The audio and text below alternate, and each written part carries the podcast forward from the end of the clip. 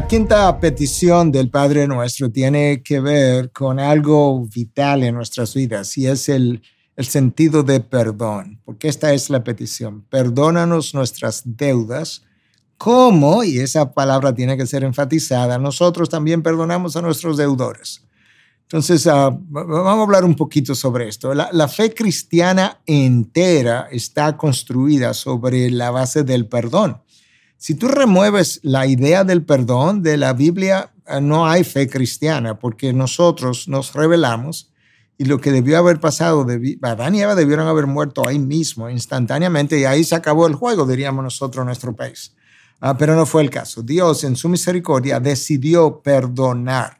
Y entonces uh, uh, Él no tomó en cuenta esa falta para quitarle la vida, sino que comenzó, inició un plan de redención, de, de hacer con lo peor que ellos habían hecho, lograr algo que fuera lo mejor incluso. ¿Y qué sería eso? Hacernos sus hijos.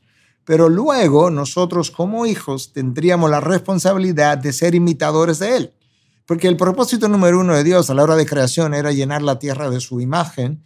Y ahora, entonces, nosotros que dañamos su imagen en la desobediencia de Adán, necesitaríamos hacer, tendríamos que ser redimidos, la imagen tendría que ser redimida, pero esa imagen tendría que comenzar a lucir y a comportarse y a desear cosas como la imagen de Dios, el carácter de Dios desea. Y en este caso, si Dios es perdonador y nos hizo parte de su familia a través del perdón, Dios ahora nos dice a nosotros que en quienes la imagen de Él está siendo redimida, nos dice, bueno, pues yo quiero también que ustedes perdonen. Pero eso es muy contrario a la inclinación natural del hombre caído. Por tanto, tenemos que pedirlo.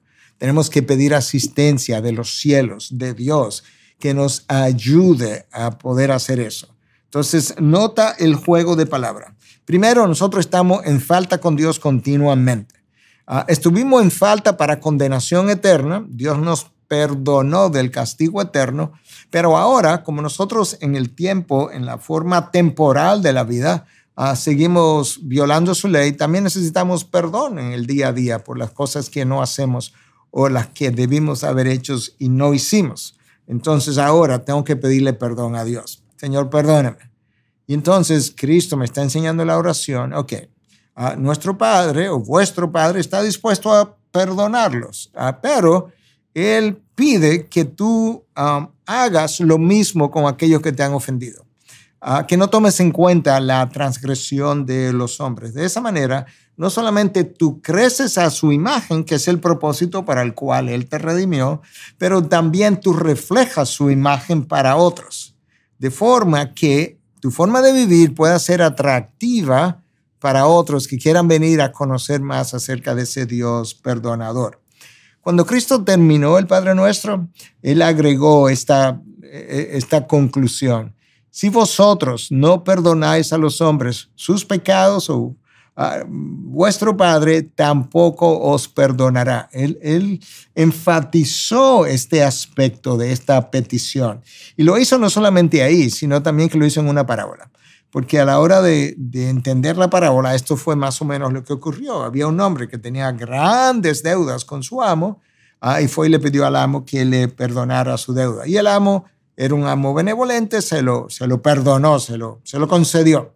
Entonces ese siervo está saliendo de la presencia de su amo y se encuentra con un consiervo, con alguien que trabajaba con él, a quien, y esa otra persona con quien él se encuentra tenía una deuda con este primer siervo, digamos. Y entonces él le pide que, que, le dé un chance o que le perdone la deuda, una deuda pequeñita comparada con la que él ya le habían perdonado y él dice que no.